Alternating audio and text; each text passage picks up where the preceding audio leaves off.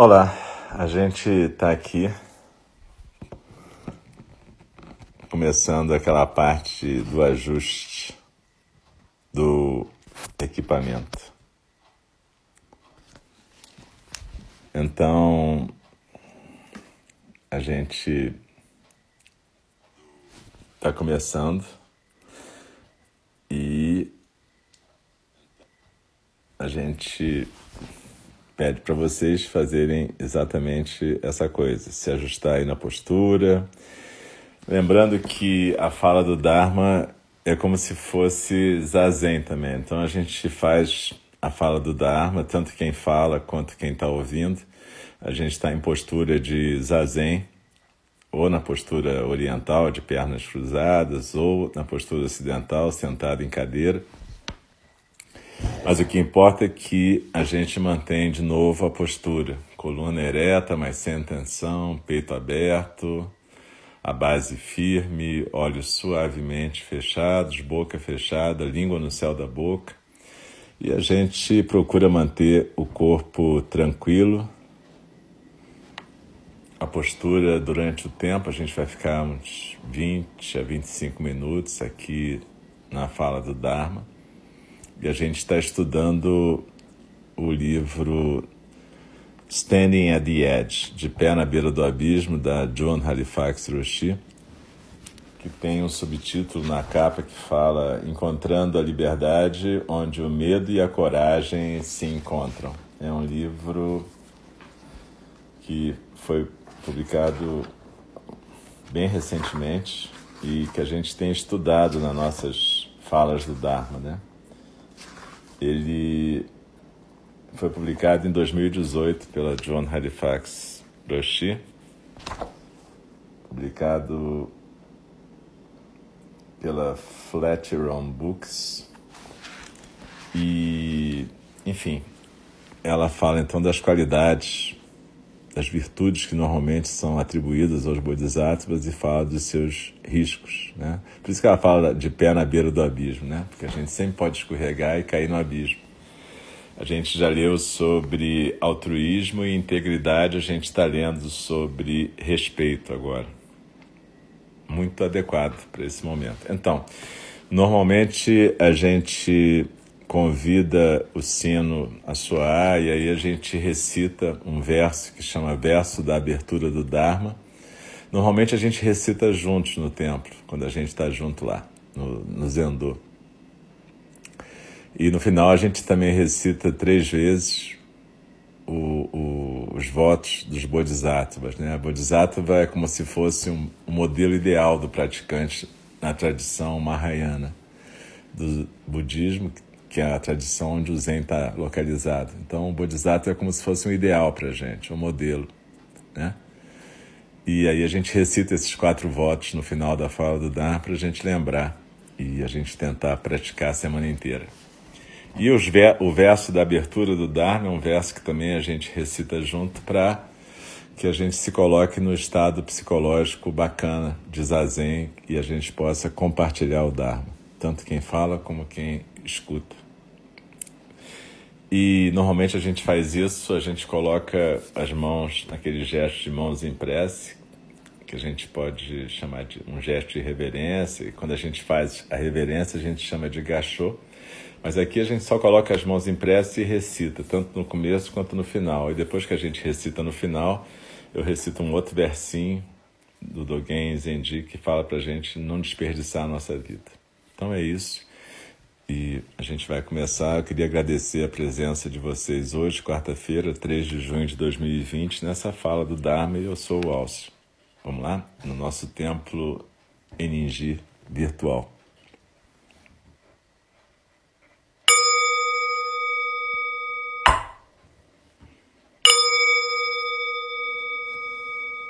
O Dharma, incomparavelmente profundo e precioso, é raramente encontrado, mesmo em milhões e milhões de eras. A nós é dado vê-lo, ouvi-lo, recebê-lo e guardá-lo. Oxalá possamos verdadeiramente compreender e praticar o significado das palavras do Tathagata. O Dharma, incomparavelmente profundo e precioso, é raramente encontrado, mesmo em milhões e milhões de eras. A nós é dado vê-lo, ouvi-lo, recebê-lo e guardá-lo. Oxalá possamos verdadeiramente compreender e praticar o significado das palavras do Tathagata. O Dharma, incomparavelmente profundo e precioso, é raramente encontrado, mesmo em milhões e milhões de eras. A nós é dado vê-lo, ouvi-lo, recebê-lo e guardá-lo. Oxalá possamos verdadeiramente compreender e praticar o significado das palavras do Tathagata. E a gente continua então o estudo de Na Beira do Abismo da John Halifax Roshi no capítulo sobre o respeito. Respeito pelos outros, pelos princípios e por nós mesmos. Esse é o subtítulo da parte que eu vou ler agora. Existem três aspectos do respeito: respeito pelos outros, respeito pelos princípios e valores e respeito a si próprio. Respeitar o outro e ou a outra significa reconhecer seu valor e sua integridade. Podemos respeitar nossos oponentes e, esperamos, podemos respeitar nossos parentes. A gente pode discordar seriamente daquilo que dizem e fazem, e a gente pode até nem entender bem quem são eles ou elas, mas, em algum nível, nós apreciamos essas pessoas como pessoas e compreendemos que todos nós somos nascidas vulneráveis e provavelmente morreremos vulneráveis. A gente pode mesmo respeitar aquelas pessoas que provocam dano, se a gente tiver alguma clareza sobre a natureza da sua situação mais profunda. Anos atrás, eu não era uma admiradora do vice-presidente do nosso país. Ela está falando dos Estados Unidos da América. Frequentemente eu lutava com a minha aversão em relação a esse homem. Um dia eu decidi focalizar nele a minha prática de meditação. Eu o enxerguei como um bebê, depois como um jovem menino. Eu considerei o fato de que um dia ele morreria e que a morte poderia não ser fácil para ele, dado todo o sofrimento que ele estava causando e sempre tinha causado aos outros. Eu reconheci que, apesar de eu não querer jantar com essa pessoa, ele ainda assim era um ser humano. E ficar apontando o dedo para ele e acusando não faria nenhum bem para nenhum de nós dois. Eu também compreendi que se me chamassem para sentar junto do seu leito de morte, eu estaria lá para ele. Eu também tinha muita clareza sobre o imperativo de tomar uma posição clara contra os princípios que ele representava. Eu podia separar o homem daquilo que ele fazia. Eu pude abrir o meu coração para a pessoa, enquanto mantinha uma objeção profunda quanto às suas ações em relação aos outros. Desde esse tempo, eu tenho visto mais claramente a verdade do sofrimento naqueles que abusam das outras pessoas. Esta visão tem me ajudado a me evitar que eu fique presa no pântano da aversão quando eu encontro uma pessoa que é perigosa para as demais. Eu não fico apática sobre o dano que estão fazendo mas imaginá-las como bebês ou uma pessoa que está morrendo coloca suas vidas em perspectiva para mim. Se a sua hostilidade for dirigida para mim, essa prática me ajuda a não tomar as suas ofensas e abusos de uma maneira totalmente pessoal. O seu desrespeito provavelmente pertence a eles mesmos, não a mim. E da mesma forma que quando eu trabalhava na penitenciária com aqueles que eram assassinos confessos, eu mantinha a verdade da ilusão daquela pessoa igualmente com a minha percepção de quem realmente eram debaixo das camadas profundas do seu sofrimento. E também eu os considerava responsáveis por seus atos e, evidentemente, responsáveis pela punição que estavam sofrendo, mas também eram responsáveis pelo seu próprio despertar. Outro subtítulo: Duas mãos juntas, como o nosso gesto aqui de gachô. Quando a gente respeita alguém, a gente compreende a nossa interconexão com essas pessoas. Meus amigos no Nepal ritualizam o respeito mútuo e a interconexão colocando suas mãos juntas, se inclinando em direção uns aos outros, enquanto dizendo Namastê, que significa eu me inclino diante de você ou eu saúdo divino em você. Essa é uma expressão da interconexão entre o si mesmo e os outros, e um reconhecimento de quem o outro realmente é. Eu observei que uma das primeiras coisas que uma criança do Nepal aprende é colocar as suas mãos nesse gesto de conexão e respeito. E então aprende a oferecer esse gesto para sua família, seus amigos e também para os estrangeiros. A primeira vez que eu encontrei Sua Santidade, o Dalai Lama, na década de 80, eu notei que ele se inclinava bastante quando se aproximava dos outros, como se dissesse: Eu lhe respeito. Não interessava se ele estava encontrando um tibetano que tinha acabado de atravessar a fronteira ou um chefe de Estado. Sua Santidade sempre oferece a mesma reverência profunda da humildade, não se colocando acima dos demais. Simplesmente essa postura tornou querido a milhões de pessoas.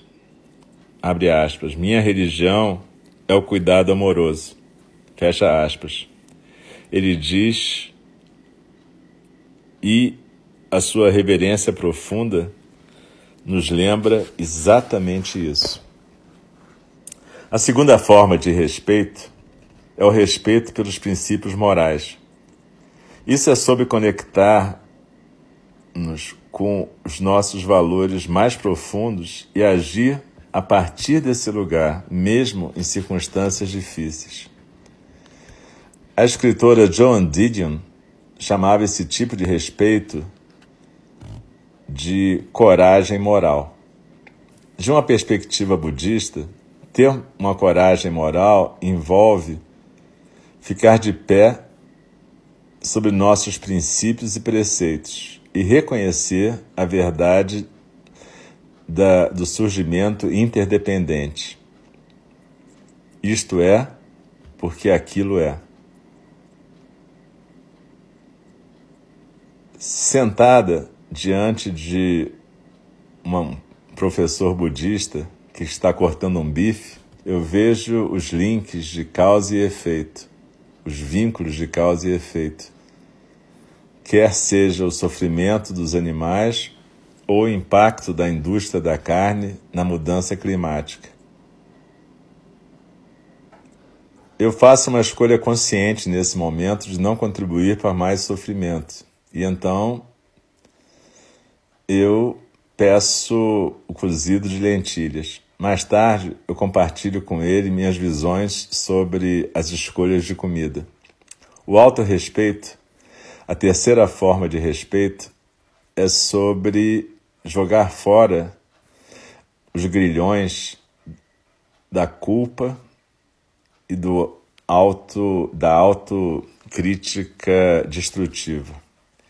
Didion escreve que a fonte do respeito a si próprio é o caráter, abre aspas. Caráter é a disposição de aceitar a responsabilidade por sua própria vida. Fecha aspas. Ela explica, abre aspas. O respeito de si mesmo é uma disciplina, um hábito mental que nunca pode ser fingido, mas que pode ser desenvolvido, treinado, estimulado. Fecha aspas. Didion continua, abre aspas. Ter esse sentido de valor intrínseco de si mesmo, que, para o bem e para o mal, constitui o autorrespeito, é potencialmente ter tudo: a capacidade de fazer escolhas, a capacidade de amar e a capacidade de permanecer indiferente. Ter falta de autorrespeito é ficar preso dentro de si mesma, paradoxalmente incapaz, seja de amar, seja de ficar indiferente. Colocado de outra forma, quando a gente conhece realmente a nossa natureza inata de bondade, nós ficamos livres da armadilha do pequeno si mesmo, aquele que fica isolado de suas conexões, aquele que fica na armadilha da apatia. E então a gente pode entrar no abraço do auto-respeito, tornando-nos um si mesmo inclusivo, inclusivo, interconectado com todos os seres. É, essa questão do respeito é de suma importância. Essa questão do respeito aos outros, o respeito aos princípios, o respeito a si mesmo. Isso é importantíssimo e é muito legal essa meditação que ela fez é, dirigida por aquele vice-presidente que ela tinha aversão, e ela conseguiu separar a, a pessoa e não se sentir como se fosse uma coisa contra ela, mas perceber que ela discordava fundamentalmente das posturas e ações e que ela gostaria de fazer essa pessoa ser responsabilizada por aquilo que faz, é para isso que serve a lei. E, e, ao mesmo tempo, poderia não odiar a pessoa, porque o problema é que o ódio não resolve o ódio. Hoje em dia a gente está vivendo uma situação realmente desesperadora, absurda, de falta de respeito. É, no mundo inteiro tem exemplos, mas não me interessa tanto falar sobre aquilo que eu não estou vivendo, mas eu posso falar sobre o que nós estamos vivendo agora. Nós estamos vivendo uma situação absurda de desrespeito. Uma situação em que é, existe um desrespeito pela vida humana, um desrespeito por princípios, ética e valores. E a gente está começando a tentar aprender como lidar com isso de uma forma racional e humana. Manifestos, movimentos, ações legais levam tempo até a gente se organizar, até a gente poder ultrapassar as barreiras egóicas de cada um de nós e buscar nossos aliados, nossas aliadas para poder vencer esse mal. É, ontem foi um dia dedicado à questão da opressão das pessoas de origem africana, das pessoas negras, pessoas submetidas à opressão e genocídio tanto nos Estados Unidos, onde aconteceram tantas coisas que eu não vou falar, porque não é o objetivo aqui, embora a gente ofereça também a memória desse último preto assassinado, mas foi, é só mais um, né, de uma sequência que começou lá atrás. Mas, de qualquer jeito, acontece no nosso país todos os dias também, na nossa cidade do Rio de Janeiro, e, e a questão é até quando? E a questão é a gente poder entender que não é por causa da quarentena. Né? Na verdade, a economia já estava num estado lamentável, as pessoas já morriam de fome, morriam de outras doenças, e, na verdade, agora a gente está tendo uma possibilidade de refletir, meditar e agir da maneira que for possível para cada um. Mas o fato é que a gente tem que lembrar que o respeito é algo que a gente pratica, a gente aprende. E a gente aprende a praticar o respeito também é, na verdade, se respeitando e não entrando nesse jogo de ódio, mas sim tendo uma ação engajada. O Bernie Glassman Roshi, um mestre budista que foi mestre da professora, da John Halifax e de outros professores nossos, ele falava dos três fundamentos da nossa prática, que eram não saber, testemunhar e agir compassivamente a gente poderia dizer agir de um jeito curativo. Esse testemunhar, na verdade, é estar plenamente presente e atento. Esse não saber significa que a gente se recusa a projetar sobre a realidade nossos desejos e aversões. A gente, na medida do possível, através da nossa prática, começa a poder reconhecer o que está acontecendo, a olhar para o que está acontecendo. E aí, no segundo ponto, a gente está plenamente presente diante do que está acontecendo. E aí, no terceiro ponto, a gente vai ter uma ação compassiva e engajada. Ação compassiva é aquela ação que vai dar a resposta necessária à situação. Pode ser a firmeza, a lei, o carinho, tanto faz. Só não deve ser o ódio. E é, por mais que a gente possa ter uma reação inicial de raiva, que é humana, a gente tem que aprender que se a gente devolver o ódio com ódio, a gente só vai provocar uma escalada de ódio. Então, é, é, é um desafio que está se colocando para nós, praticantes, de como que a gente pode ser um bodhisattva. E aí eu vou lembrar da meditação, alguns estavam lá na meditação que a gente fez, quem não estava pode escutar depois, na meditação que a gente fez hoje, que é a meditação que fala sobre entrar no fogo. E essa é uma expressão antiga no budismo, né? É, é, entrar no fogo significa poder sair da zona de conforto, sair da zona das reações automáticas e poder ser purificado por essa quietude no fogo, que faz com que a gente possa ser um bodhisattva mais presente na vida, na morte, no cuidado. É, nós estamos num momento extremamente delicado e dependendo de como a gente praticar e reagir, a gente pode sair muito melhor disso ou pode sair muito pior. O nosso templo, o Enindi, vai continuar fechado, apesar das determinações legais que possibilitam abrir os templos. Eu, claramente, e nossos outros professores achamos que isso é um absurdo, que é totalmente descabido juntar pessoas em ambientes fechados num momento em que pouco ainda se sabe sobre essa doença, não tem vacina e não tem remédio. Então a gente ia brincar com a vida das pessoas, isso a gente não vai fazer jamais. Então o templo vai continuar fechado no sentido presencial e totalmente aberto aqui no sentido virtual, até ser considerado seguro pelas autoridades sanitárias haver um funcionamento presencial. Mas isso é só um exemplo de como os nossos governantes estão sendo maus exemplos, estão sendo professores para nós daquilo que não se deve fazer, né? E o nosso desafio é achar como que nós podemos reagir, não naquela amargura recreativa de ficar comentando que horror, isso, aquilo, que pessoa odiosa, isso que a John chama de amargura recreativa, ficar falando com nossos amiguinhos e falando mal das pessoas que são mais e não são legais como a gente. Bacana, mas isso não resolve nada, gente. Então a questão é como é que a gente pode agir de uma forma construtiva. Eu não tenho uma solução mágica, ninguém tem mas o que eu sei é que a gente tem que praticar bastante para a gente ser firmes como rochas e sermos um centro de paz, tranquilidade e de uma ação compassiva e engajada onde a gente estiver. Essa ação começa em casa, é claro, começa. A gente. É bacana a gente ser antifascista, mas o antifascismo começa em casa sempre. A gente tem que ter uma comunicação não violenta com as pessoas da nossa família, nossos vizinhos. Tudo isso não é fácil, mas é assim que a gente pratica com o coração aberto. Não adianta botar a bandeirinha antifascista e ser um fascista em casa. Não adianta você ser monge budista e colocar bandeirinha antifascista e achar legal quando um outro monge agride pessoas. Então, está é, é, tá na hora da gente se definir de uma forma amorosa, como disse a John Halifax, não caindo no pântano, naquele pântano escorregando na beira do abismo e ficar no pântano do ódio, da, da questão do, da indignação inútil.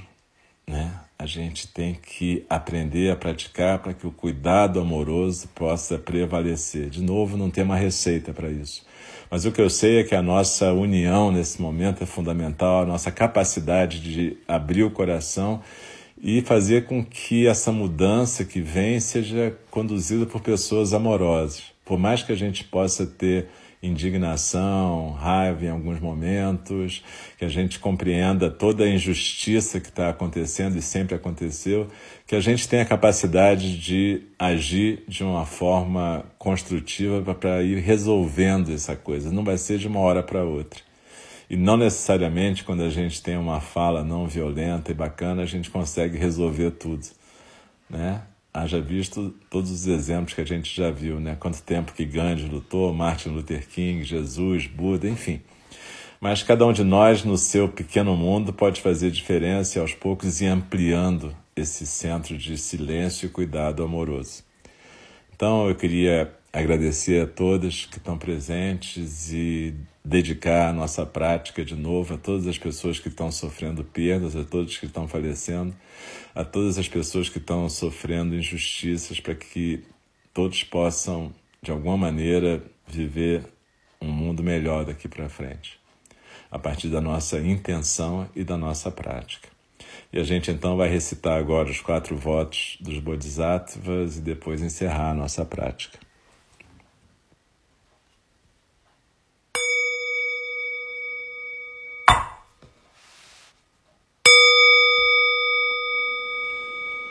As criações são inumeráveis, faço voto de libertá-las.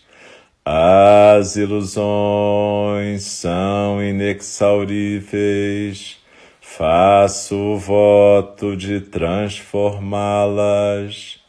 A realidade é ilimitada Faço voto de percebê-la. O caminho do despertar é insuperável. Faço voto de corporificá-lo. As criações são inumeráveis. Faço voto de libertá-las as ilusões são inexauríveis, faço voto de transformá-las. A realidade é ilimitada, faço voto de percebê-la. O caminho do despertar é insuperável Faço voto de corporificá-lo. As criações são inumeráveis. Faço voto de libertá-las. As ilusões são inexauríveis. Faço voto de transformá-las. A realidade é ilimitada, faço voto de percebê-la. O caminho do despertar é insuperável, faço voto de corporificá-lo. Deixe-me respeitosamente lembrá-los a questão de vida e morte é de importância suprema. O tempo passa e a oportunidade é perdida. Vamos despertar, despertar, preste atenção. Não desperdice a sua vida. Então, pessoal, muito obrigado de novo. Super legal a gente estar junto aqui continuarmos praticando. Eu lembro que amanhã, às 8 da manhã e às 8 da noite, a gente tem prática no nosso NND virtual com o nosso irmão Diego, Alegria do Dharma. Também às sextas-feiras, sexta-feira às 8 da manhã e sábado às 9 da manhã com o nosso irmão Roberto Gregório, que aí no sábado às 9 da manhã ele faz uma prática de zazen para iniciantes. Então, muito obrigado mesmo e que todos nós tenhamos fé, esperança, que a gente tenha respeito por nós mesmos, respeito pelo nosso núcleo ético e que a gente possa contribuir, cada um, cada uma, na sua forma para que a gente possa modificar esse estado de coisas. Muito obrigado e até a próxima.